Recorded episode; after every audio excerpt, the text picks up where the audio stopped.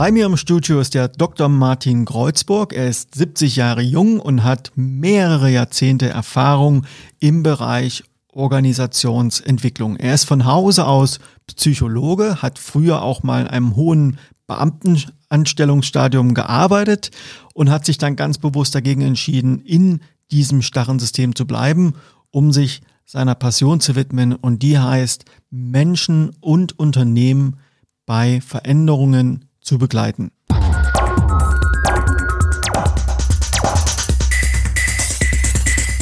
Lieber Martin, ich freue mich, dass du da bist. Herzlich willkommen. Hallo Christian, ich freue mich auch hier zu sein und bin gespannt auf deine Fragen. Warum fällt es Unternehmen so schwer, sich zu verändern? Ja, ich möchte aus meiner Erfahrung drei Dinge nennen.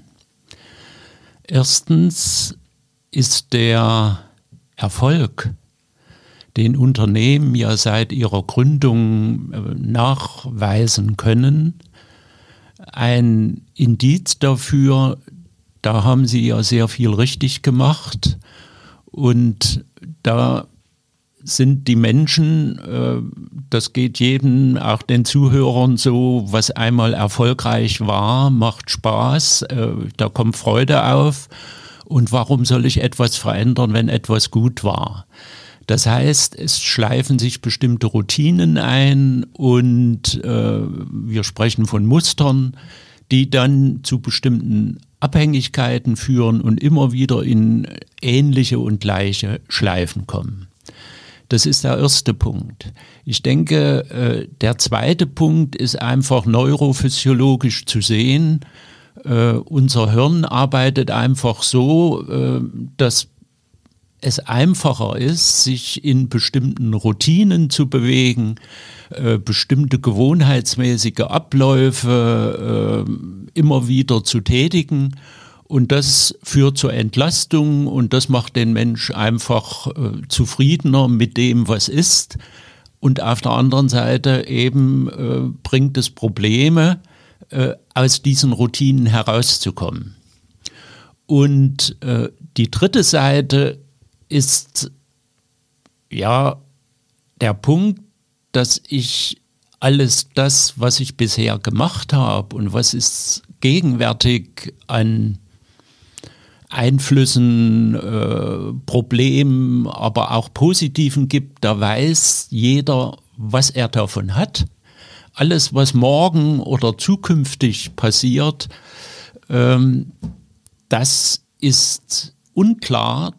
Das macht bei manchen Freude und löst bei manchen Ängsten, äh, Ängste aus, weil einfach unsicher ist, was kommt eigentlich auf mich zu.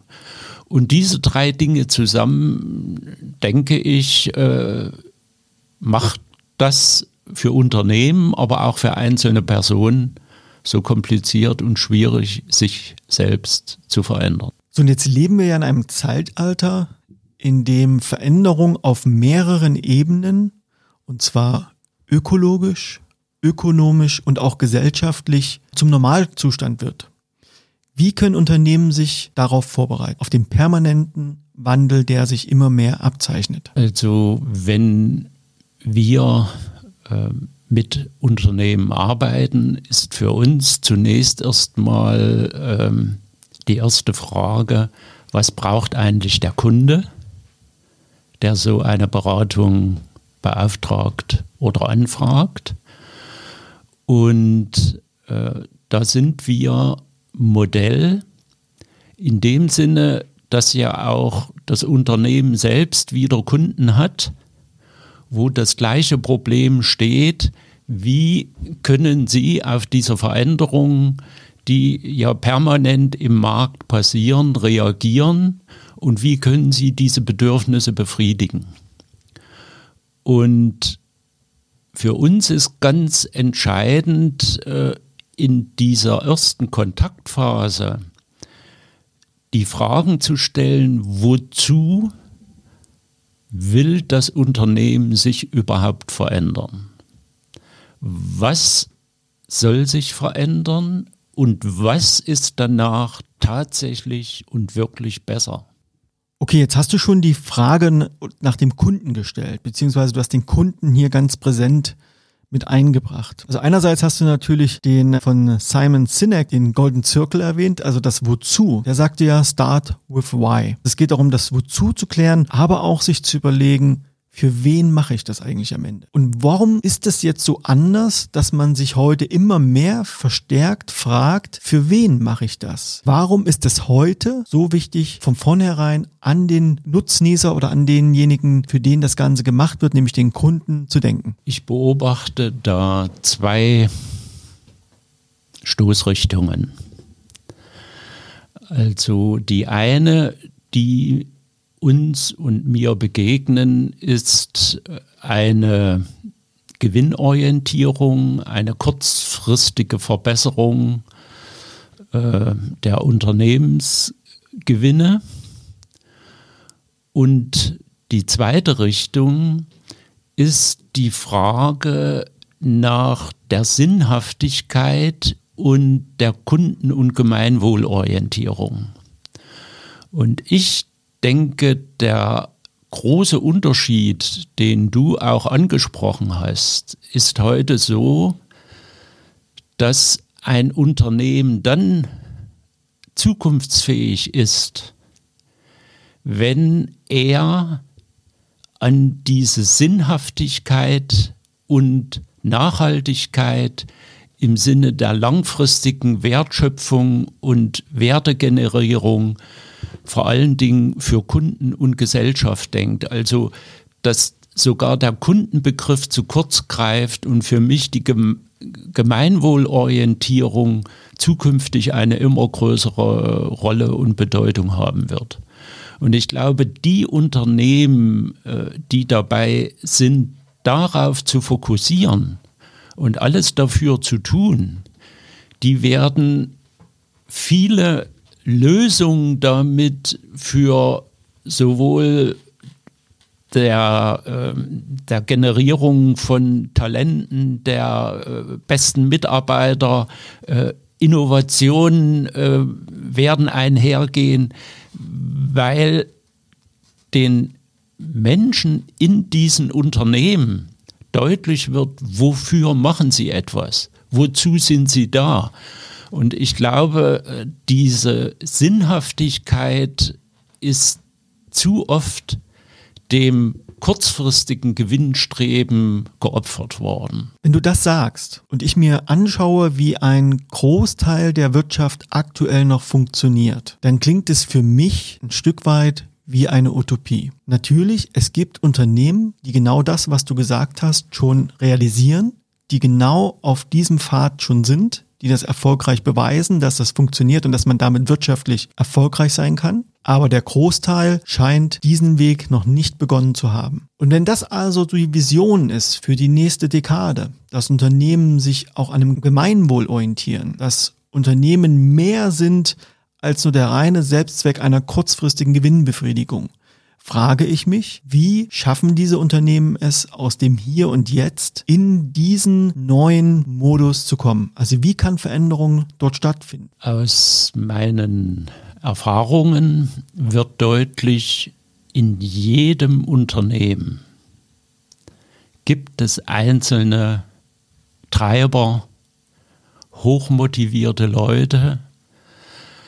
Oft sind es Entscheider, Führungskräfte, Geschäftsführer oder auch äh, Mitarbeiter aus den unterschiedlichen äh, Fachbereichen, für die deutlich wird, so geht es nicht weiter. Und das Besondere, was beobachtbar ist, wenn es eine bestimmte kritische Masse an solchen Leuten gibt, die sich im Unternehmen zusammentun.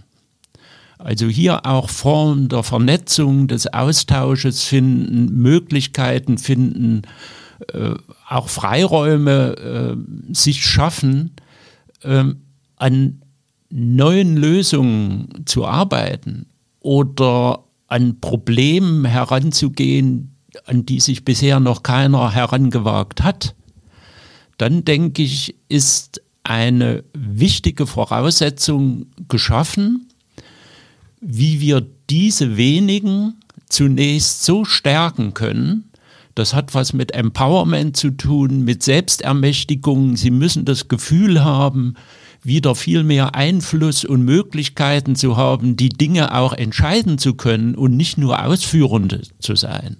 Und wenn das gelingt, dann haben wir eine wesentliche Voraussetzung geschaffen, die dann wieder im, durch Qualifizierung dieser Leute oder Professionalisierung dieser Leute dazu führt, dass von innen heraus Veränderungen auch in großen Unternehmen möglich und denkbar sind. Was du jetzt gesagt hast, klingt erstmal logisch und es klingt vor allen Dingen auch eingängig. Aber ich glaube, dass genau das besonders schwer ist. Denn die Unternehmen, du hast ja auch von großen Unternehmen gesprochen, sind ja genauso gebaut worden. Die Strukturen sind ja genauso etabliert worden, damit die Vielzahl an Menschen in eine bestimmte Richtung getrieben werden. Und die Frage, die ich mir jetzt stelle, wenn ich also so ein Mitarbeiter bin oder eine Führungskraft bin und im Grunde mehrere Jahrzehnte vielleicht sogar schon in diesem Strom mitgeschwommen bin und vielleicht für mich heute gar nicht mehr diesen Strom hinterfrage, wie schaffen es die Unternehmen einerseits die Diskrepanz zu erkennen oder vielleicht haben sie sie auch erkannt,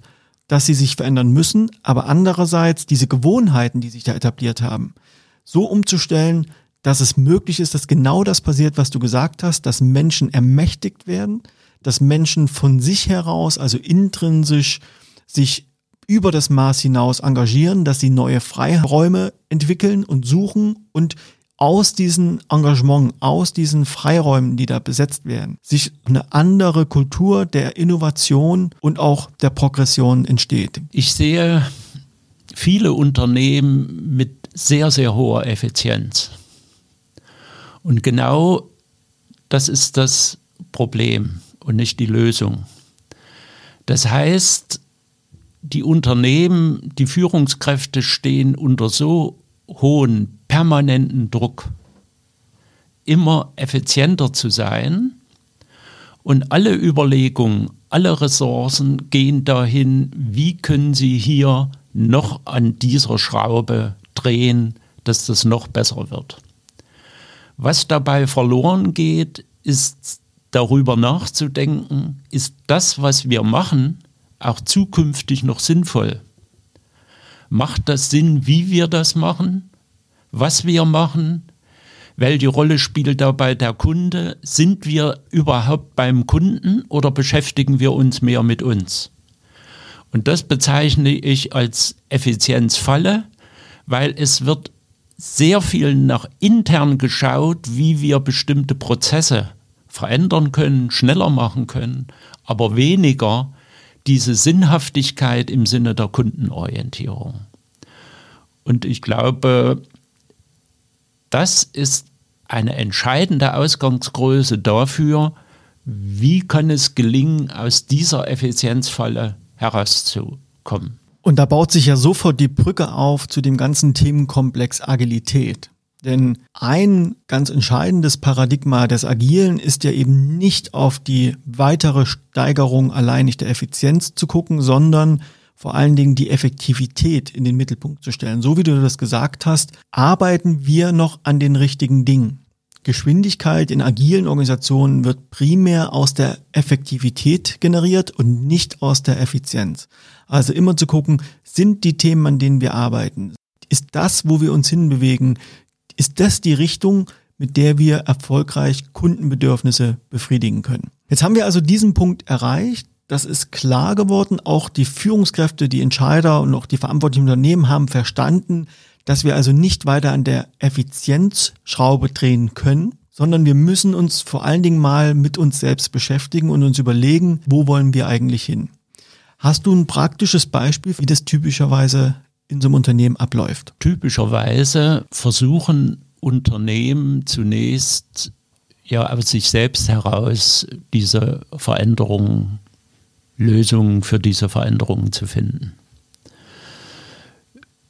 Die Unternehmen, mit denen wir in Kontakt kommen, haben das meist hinter sich, äh, haben oft auch schon mit unterschiedlichen Beratern, Unternehmensberatung gearbeitet.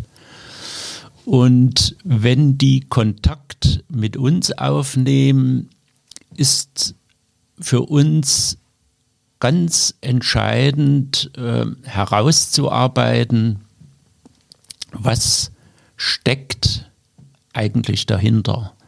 Also das, was wir mit dem Wozu bezeichnen, ist für uns die äh, entscheidende Ausgangsfrage. Wozu will jemand oder wozu will diese Organisation, das Unternehmen die Veränderung? Und ich kann sagen, äh, dass das schon oft irritierend, schon allein diese Frage sehr irritierend wirkt, weil viele sich diese Frage einfach noch nicht gestellt haben. Es äh, klingt gut, äh, agiler, schneller äh, unterwegs zu sein. Es gibt da äh, viele äh, Gründe. Aber tatsächlich sich zu überlegen, was ist denn der tatsächliche Zweck und Sinn, warum wollen wir uns äh, verändern, wozu ist es gut, was ist dann tatsächlich anders und besser und was ist dazu eigentlich nötig. Und da ist für uns ganz wichtig in dieser ersten Kontraktphase, also das sind eigentlich die ersten, die erste Kontraktphase ist für uns ein wesentlicher Ausgangspunkt und oft mit einem Aha-Erlebnis auch von Unternehmerseite äh, verbunden, weil wir hier sehr klar und konsequent nachfragen, was ist eigentlich der Auftrag, wozu will das Unternehmen das und wozu brauchen sie uns? Und hier ist für uns wichtig, sich auch die nötige Zeit und in die nötige Tiefe zu gehen, immer wieder nachzuhaken und nachzufragen, weil zunächst in vielen der Beispiele, die ich vor Augen habe, zunächst immer der Wunsch ist, wie kann sehr schnell und möglichst ohne großen Aufwand äh, so eine Veränderung bewältigt werden. Was glaubst du, woher dieser Wunsch kommt, dass es schnell und möglichst ohne Aufwand passiert? Ja, das hängt mit dem Thema Effizienz, was wir vorhin besprochen haben. Es muss alles schnell gehen, es darf wenig kosten, äh, Zeit äh, ist schon gar nicht da. Und daraus entsteht ja dieser Wunsch, wir brauchen ein paar Wundermethoden, die wir ganz schnell einsetzen können und die unsere Probleme lösen. In der Praxis erlebe ich das ganz oft mit, kommen Sie mal vorbei, machen Sie mal drei Tage Schulung bei uns, dann sind wir agil. Genau, du sprichst mir aus äh, dem Herzen. Äh, genau so laufen die ersten Gespräche oft ab. Es gibt Ausnahmen, die haben sich so gut vorbereitet und wissen genau, äh, mit wem sie hier auch in Kontakt treten. Aber die Mehrheit ist tatsächlich so, äh, dass der Ruf äh, nach, oh, jetzt gibt es agile Methoden und äh, Sie haben davon gehört, dass da andere Unternehmen sehr erfolgreich äh, mit äh, umgegangen sind und sie wollen jetzt äh, diese schnelle Lösung. Und da ist ja genau diese Diskrepanz, die du jetzt gerade auch beschrieben hast. Also es gibt offensichtlich keine schnelle Lösung für ein Problem, was teilweise in Jahrzehnten entstanden ist. Und trotzdem sind die Herausforderungen, die wir draußen erleben, natürlich so, dass sie keine weiteren Jahrzehnte Aufschub für eine Veränderung erlauben. Unternehmen sind also in der Situation, dass sie relativ schnell sicherlich jetzt nicht in drei Tagen, aber doch in einem Horizont von wenigen Monaten, wenigstens wenigen Jahren eine substanzielle oder wie auch immer geartete Veränderung zu erreichen. Und jetzt hast du gesagt, es gibt dieses Kontraktgespräch und in diesem Gespräch werden also so die ersten Dinge sichtbar und du bist auch sehr deutlich geworden, dass du da sehr klar vorgehst und auch deutlich machst, was geht und was geht nicht. Also so ein drei Tage Workshop und dann sind wir agil, das geht schon mal nicht. Aber wie geht's dann weiter? Am Ende von diesem Kontraktgespräch steht ja die Frage, wie kann jetzt tatsächlich dieser Transformationsprozess ablaufen? Und für uns ist schon nachvollziehbar, die Entscheider, die das wollen, äh, die wollen schon auch eine gewisse Sicherheit. Sie wollen wissen, worauf lassen sie sich ein, was kommt auf uns zu. Und ich glaube, äh, dass das auch wichtig ist, äh, hier mit sehr offenen Karten auch äh, zu spielen, in dem Sinne, dass wir schon deutlich machen, dass es diese Schnelligkeit, die gewünschte, nicht gibt, aber ihnen sehr realistisch aufzeigen können, wie kann so ein individualisiertes Vorgehensmodell aussehen. Was ist da eigentlich alles an Ressourcen nötig? Was muss an Personal, Zeit, Geld investiert werden? Und äh, in dem Zusammenhang ist die Frage schon sehr wichtig, ist denn die Organisation als Ganzes für so diesen mentalen Wandel bereit? Wenn du feststellst, dass die nicht bereit dafür sind, was würde denn da passieren? Also zunächst ist ja in dem Kontraktgespräch äh, gibt es ja die Sicht der Geschäftsführung. Und für uns ist wichtig, wer will die Veränderung? Sind das mehrere? Woraus ist das entstanden? Wie viel betrifft das eigentlich, die das auch wollen? Oder aus welcher Richtung kommt das überhaupt? Hat das vielleicht ein Kunde angefragt? Seid ihr agil? Oder da, da gibt es die unterschiedlichsten Ansätze warum so eine Veränderung in Angriff genommen werden soll. Und da bieten wir fast in allen Vorgehensweisen, die wir oder die ich auch begleitet habe, ein Kick-off an. Also das heißt, dass wir sagen, um diese Frage beantworten zu können, macht es einfach Sinn, möglichst eine sehr große Anzahl des Unternehmens zusammenzukriegen. Das kann ein Tagesworkshop äh, sein, eine Tagesveranstaltung, wo genau diese Frage am Ende beantwortet werden kann. Und ich denke, das leuchtet auch jedem ein, wie wichtig das ist, wie viel stehen eigentlich hinter dieser Idee und vor allen Dingen akzeptieren sie nicht nur, sondern sind auch aktiv bereit, ja, wir wollen diese Veränderung, wir machen damit. Und überraschenderweise,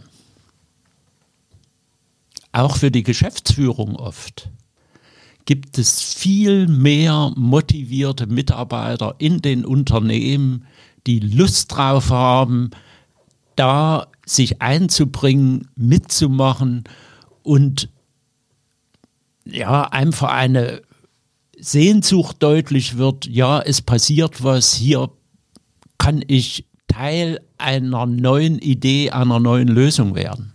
Und das ist fantastisch und am Ende so eines Kick-Offs wird dann sichtbar, ist eine gewisse Anzahl bereit, also wir sprechen da von einer bestimmten kritischen Masse, die notwendig ist, um die nächsten Schritte zu gehen. Und um an einem praktischen Beispiel hier auch anzuknüpfen, ist dann auch Gegenstand äh, dieses, äh, dieser Kick-Off-Veranstaltung, dass wir ja in der Auseinandersetzung oder in der Diskussion mit den Leuten in einzelnen Gruppen, in kleineren Gruppen mit sehr intensiver äh, Diskussion und Auseinandersetzung am Ende ja auch sehr deutlich machen, dass diese Veränderung nur von innen erfolgen kann und wir Leute brauchen, die da aktiv sich einbringen. Und da sind wir bei dem Thema Transformationsteam.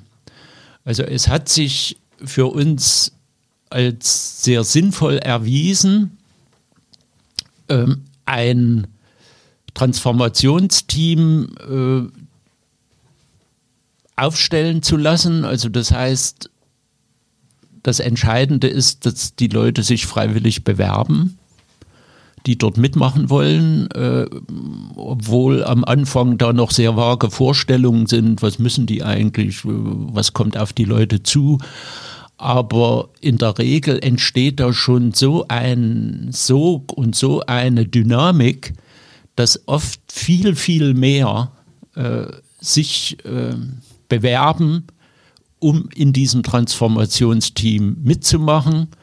Aber jetzt äh, kommen wir auch äh, zu ja, einer äh, äh Festlegung, die äh, für manche zunächst irritierend ist, so nach dem Motto, ja, Selbstorganisation, da muss ja, äh, da wird ja wenig geregelt. Aber das ist eben genau nicht so. Wir haben da schon sehr klare Prinzipien und es braucht andere Regeln, aber es braucht eine Menge Regeln, dass auch so eine Transformation überhaupt funktioniert. Und die eine Regel ist eben einfach, wir brauchen äh, sehr crossfunktionale, äh, kleine, äh, interdisziplinäre Teams. Also das heißt, die sind in der Regel zwischen sieben und neun äh, Personen äh, stark.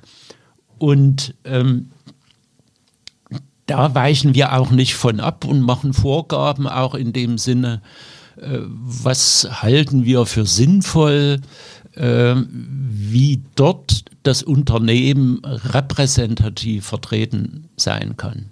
Jetzt haben wir also dieses Transformationsteam. Du hast ja ein bisschen was dazu gesagt, wie sich das findet und wie das zusammengestellt wird. Und typischerweise wenden ja diese Teams selber schon die Methodiken an, von denen sie glauben, dass das Unternehmen auf breiter Fläche damit arbeiten sollte. Wie erlebst du diese Teams denn damit, wenn sie mit dieser im Grunde genommen neuen Welt in Kontakt kommen und vor allen Dingen aber auch mit dieser Prinzipienebene, dass sie vieles selber gestalten können. Es ist eben nicht mehr nur dieser eine Chef oder die eine Chefin, die diese Vorgaben macht, sondern plötzlich ist es ein Team von Menschen, die gemeinsam Themen, Verantwortungen aushandeln müssen und im Sinne des Unternehmens und damit letztlich aber auch im Sinne des eigentlichen Kundens agieren müssen. Die größte Herausforderung, die mir dort äh, von den Transformationsteams immer wieder genannt werden, ist die Frage,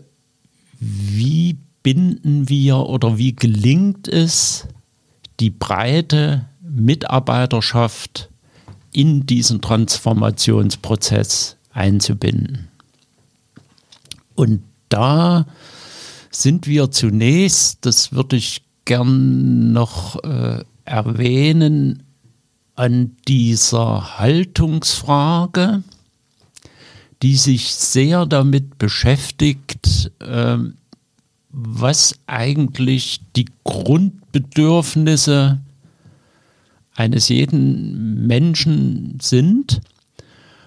Und da wird eben deutlich, äh, auch bezogen auf diese Qualifizierung im Transformationsteam, erstmal selbst bei sich zu schauen, äh, was ist mir denn selbst wichtig? Wie gehen wir miteinander um? wie wollen wir die neue Art von Führung realisieren? Und da kommen wir an so wichtige Punkte, wie muss denn die neue Art von Führung gestaltet werden, dass die Mitarbeiter selbst Verantwortung übernehmen wollen? Das ist ein völlig neuer Ansatz.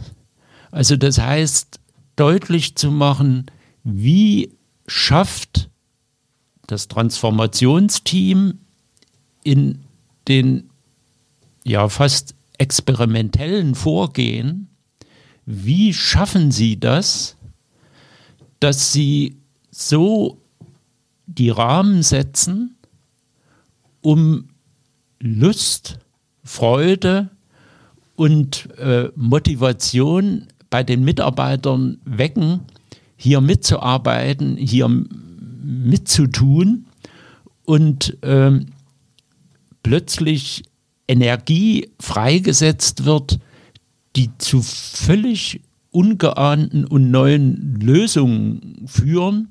Und in dem Zusammenhang, und das ist zunächst auch ja, mit das Schwierigste auch in diesem Professionalisierungsvorgang des Transformationsteams, immer bei jeder Maßnahme den Kunden mitzudenken. Also das heißt, auch im Transformationsteam gibt es am Anfang ganz viel, äh, wo sich alle um sich äh, selbst drehen. Wo, ja, wie machen wir das und wie geht es uns und was ist. Aber die Frage immer, was hat der Kunde davon? Und ich glaube, diese Kundenbeziehung immer mitzudenken und dort völlig neue Wege zu gehen, das denke ich, äh, ist ganz entscheidend und da kommen ganz überraschende Dinge, dass eben plötzlich Kunden auch in diesen Prozess der Transformation mit eingebunden werden. Also es gibt dann direkte Kontakte und Möglichkeiten, wie können Kunden bereits in den unternehmerischen Transformationsprozess eingebunden werden, dass hier eine völlig neue Qualität entsteht. Also wenn ich dir so zuhöre, nehme ich da einfach mal zusammengefasst wahr, dass es ganz elementar ist, dass die Mitarbeiterschaft einbezogen wird in diesen Prozess der Veränderung, dass das kein reiner Selbstzweck ist, sondern immer auch der Befriedigung von Kundenbedürfnissen dienen muss, der Kunde sozusagen immer mit dabei sein muss. Und ich frage mich trotzdem am Schluss, welche Veränderung kommt an der Stelle auf Führungskräfte zu?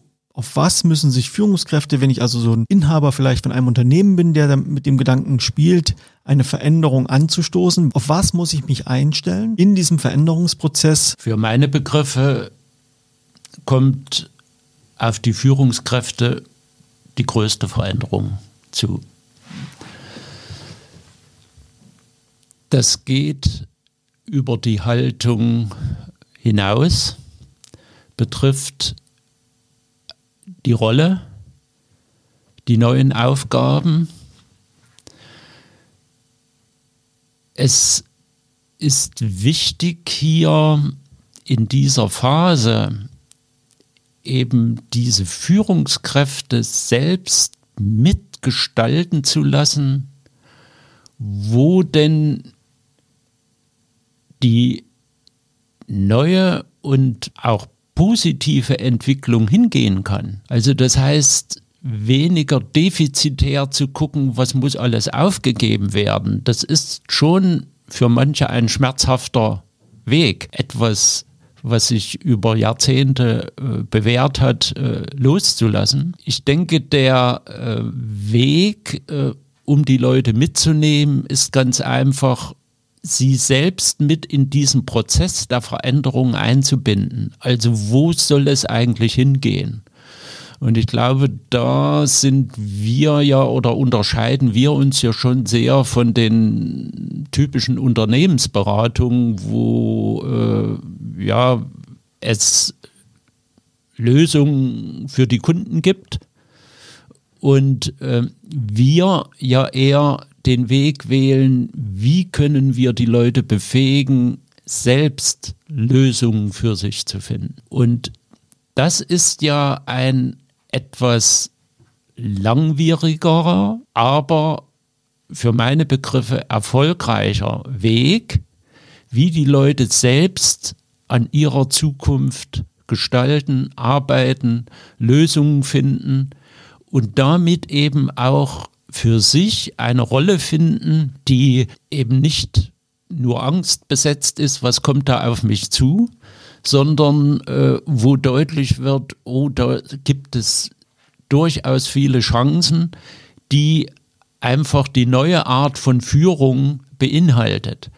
Und da ist es äh, schon so, äh, dass äh, diese, wie wir das nennen, so eine coaching-basierte Grundhaltung, also wo es äh, darum geht, wie kann die Führungskraft solche Rahmenbedingungen schaffen, auch strukturell, aber auch im Umgang mit den Mitarbeitern, dass die Mitarbeiter bestmögliche Voraussetzungen haben, um ihre Arbeit schlichtweg gut zu machen und damit eben auch die nötige Anerkennung, Wertschätzung erfahren, die notwendig ist, um motiviert täglich an die Arbeit zu gehen.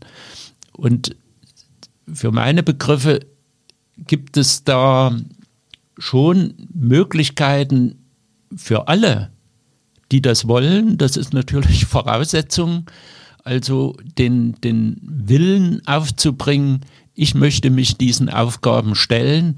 Und dann denke ich, gibt es äh, genug Trainingsprogramme, Möglichkeiten, äh, Coaching, Coaching-Begleitung, die es möglich macht, auch die Führungskräfte auf diese neue, lohnenswerte Aufgabe vorzubereiten und sie für die Leute auch erfolgreich zu gestalten. Ich greife einen Satz nochmal raus. Aufgabe von Führung wird es sein, Rahmenbedingungen zu schaffen, die es ermöglichen, dass Mitarbeiter erfolgreich arbeiten können. Das ist für mich ein wunderbares, eine Schlusserkenntnis an der Stelle. Und das führt mich zu meiner allerletzten Frage. Ich meine, du bist jetzt 70 Jahre, das ist kein Geheimnis, wenn ich das hier verrate. Was motiviert dich denn noch, jeden Tag aufzustehen und immer wieder auch mit Unternehmen ins Arbeiten zu kommen, wo du doch eigentlich schon längst dein schönes Leben genießen könntest? Ich denke, das ist ein Grundbedürfnis, was ich sicher nicht nur alleine habe. Wir wollen für andere Menschen, für die Welt von Nutzen sein. Und ich glaube, das treibt an. Wie können wir das möglichst lange erhalten? Und für mich ist das äh, immer wieder faszinierend, in diesem Prozess äh, wirksam werden zu können, aber eben auch deutlich zu spüren, welchen Nutzen, welche Wirkung äh, lässt sich daraus äh, ziehen für andere und für mich natürlich selber, weil ich profitiere davon immer noch, ich lerne immer noch, ich verändere mich immer noch und äh, wenn das so weitergeht, wird das noch ein paar Jahre so sein. Lieber Martin, vielen Dank für deine Zeit. Danke für das Interview. Danke, ich habe das gern gemacht.